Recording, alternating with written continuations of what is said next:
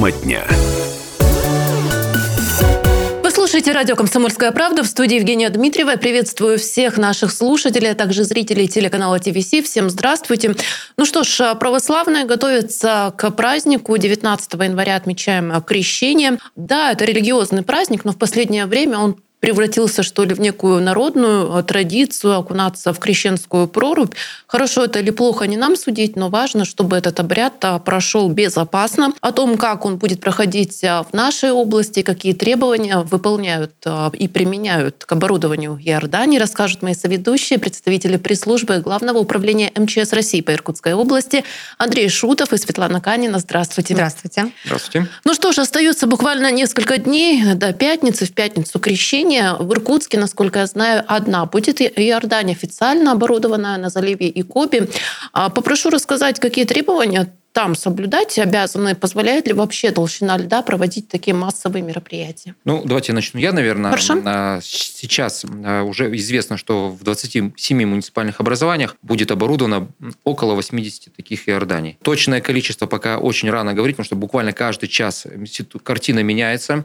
Это связано и со сложной ледовой обстановкой на водных объектах, потому что не так проста ситуация у нас и на Байкале, на заливах Байкала, потому что в большинстве случаев, точнее, в большинстве прорубей у нас открываются и как на Иркутском водохранилище. Здесь же речь идет и про Братское водохранилище, то же самое про Усть-Илимское водохранилище. То есть ситуация меняется буквально каждый час, и хотелось бы отметить, что полный перечень вот этих вот зафиксированных, утвержденных Иорданий будет выставлен а, не ранее 18 января на сайтах муниципальных образований и на сайте Главного управления. То есть если мы живем с вами, ну давайте, допустим, в Братске, то 18 января, там ближе к обеду, заходим на сайт администрации Братского района, либо города Братска и смотрим информацию. Если там вдруг по каким-то причинам вы не нашли, пожалуйста, заходим на сайт Главного управления в разделе э, прям новости, полезная информация. То есть мы попытаемся на всех доступных ресурсах, доступных площадках эту информацию разместить. Ну и плюс связано это еще и с пробами воды, потому что она должна соответствовать а, нормам безопасности, и их будут проводить вот ближе к празднику. Совершенно верно. Ну и вообще мы как бы уже и проводили встречу с митрополитом, буквально буквально на днях начальник главного управления проводил встречу, и сами работники православной церкви говорят о том, что, пожалуйста, употребляйте воду для питья, только ту воду, которую можно взять ну, церквях. С водоемов можно умыться, там, как говорится, только внешнее употребление, точнее. А все, что касается вовнутрь, пожалуйста, в церквях, потому что, ну, всякое бывает. Мы понимаем, конечно, что можно понадеяться на мороз, о том, что бактерии там убиваются. Но, к сожалению, чаще всего бывает, что люди получают отравление именно когда берут воду, ну, во-первых, в неустановленных местах, но и бывает такое, что и посуда бывает грязная какая-то, там бутылки, непонятно, какими руками кто наливает. То есть вот эти вот моменты мы с вами должны все все исключить. Ну, кстати, о погоде. Такая не очень комфортная погода крещенская, можно сказать. А с утра в Иркутске минус 29, днем 26, 21. Ну, вот самая оптимальная температура это минус 19. Поэтому важно, чтобы было еще более-менее комфортно совершить обряд. А ну, опять же, про это поговорим, про инфраструктуру. И хотелось бы понять, какие требования именно к оборудованию той самой купели сейчас предъявляют, потому что а, течение это может быть опасно. На самом деле, в течение последних нескольких лет э, как раз вот эти купели Иордания зданий, так называемые, оборудовали каждый, ну, конечно, старались максимально удобно сделать это, занимались и сейчас этим занимаются администрации муниципальных образований. В этом году Главное управление МЧС подготовило а, советы, как правильно оборудовать э, безопасную прорубь для купания. Конечно, есть определенные такие технические моменты, которые должны соблюдать исключительно строители. Это пологий берег, это глубина и ширина Иорданий – есть определенные моменты, на которые могут э, обращать внимание, должны обращать внимание сами купающиеся. То есть то, что должен видеть человек, когда пришел на Иордань, и он должен понимать, что для него это место безопасно. Во-первых, глубина Иордани, он должен обязательно этим поинтересоваться. Иордань э, сама прорубь должна быть не более 120 сантиметров. То есть человек должен знать, что он может подняться на ноги и, конечно, он не утонет. Вокруг проруби должен быть оборудован такой не скользящее э, покрытие или бордюр шириной до 7 сантиметров. То есть, э, чтобы человек не мог подскользнуться и упасть туда, не получить какую-либо травму. Иордань должна быть оборудована обязательно сходнями с перилами до самого дна водоема. То есть, чтобы человек э, в случае чего мог руками себе помочь, чтобы встать. Сверху Иордань должна быть ограждена с двух сторон, а под льдом обязательно со всех четырех сторон. У нас уже были такие в России несчастные случаи, когда течением человека уносило. Это была необорудованная Иордань, к сожалению, такие есть э, тоже в истории моменты. Пользоваться, конечно, обязательно только официальными купелями, вот о чем уже Андрей сказал, чтобы узнать, на самом деле разрешенная ли эта купель. Человек может э, посмотреть, есть ли она в списке. И обязательно нужно обращать внимание на то, чтобы на Иордании дежурили спасатели и медики. Это очень важно. Конечно, есть определенные правила, которые и сам человек тоже должен соблюдать. Это уже с медицинской точки зрения. Мы тоже про это можем рассказать. Да, ну а пока сейчас к нашему эфиру подключается Андрей Бугай. Андрей руководит Иркутским клубом закаливания и зимнего плавания при Байкальце. Сегодня попросили его дать э, свои советы, как подойти вот к этому процессу грамотно и безопасно. Слушаем. Самое первое и самое главное, я считаю, это нельзя употреблять никакие горячительные напитки. Не нужно перед тем, как идти окунаться в прорубь, не нужно много кушать. То есть это должен быть либо легкий завтрак, либо легкий ужин, либо легкий обед. Вот это самое главное. А самое главное, хорошие валеночки надеть.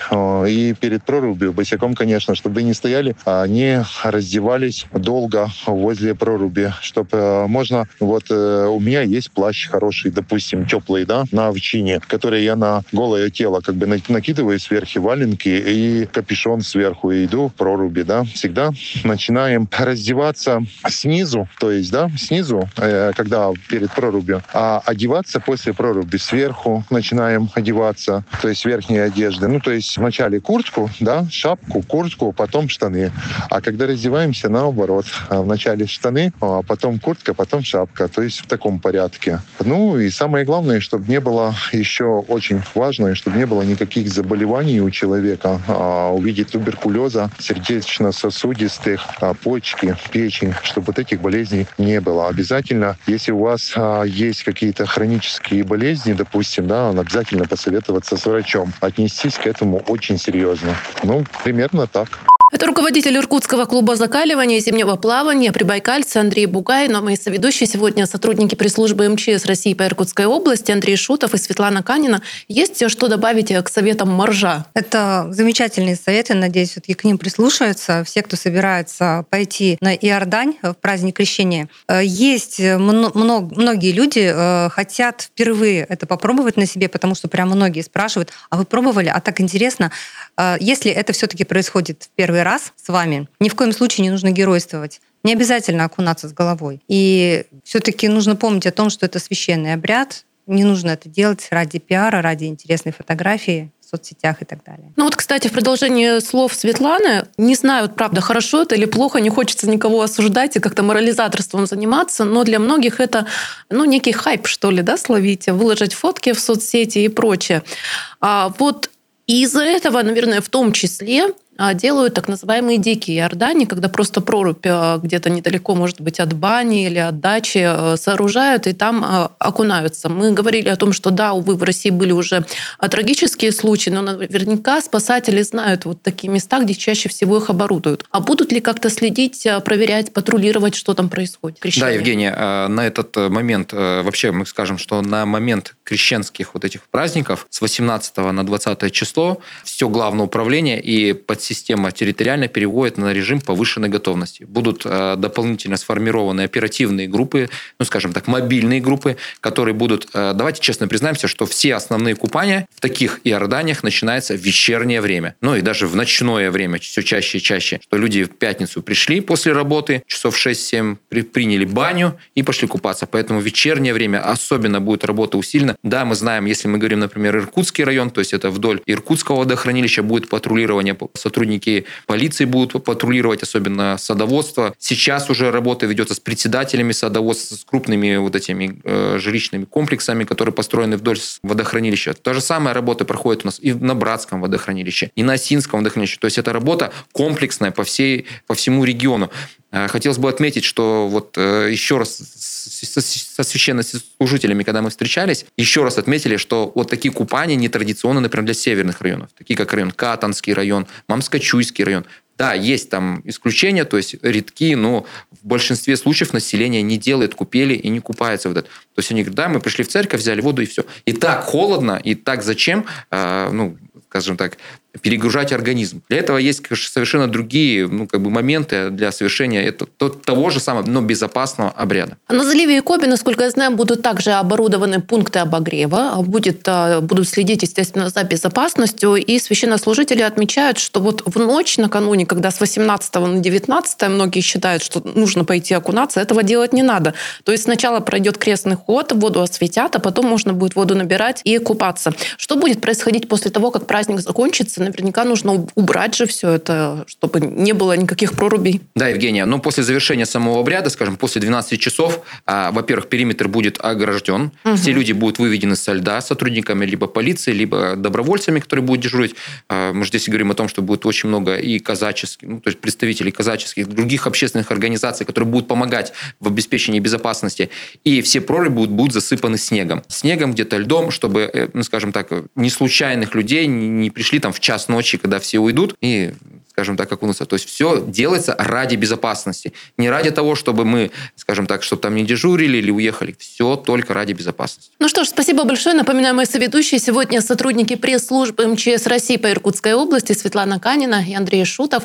А всех православных поздравляю с наступающим крещением. Ну и правда, главное, чтобы праздник прошел безопасно и без вреда для здоровья. Спасибо большое вам. Спасибо. Спасибо. До свидания. Тема дня.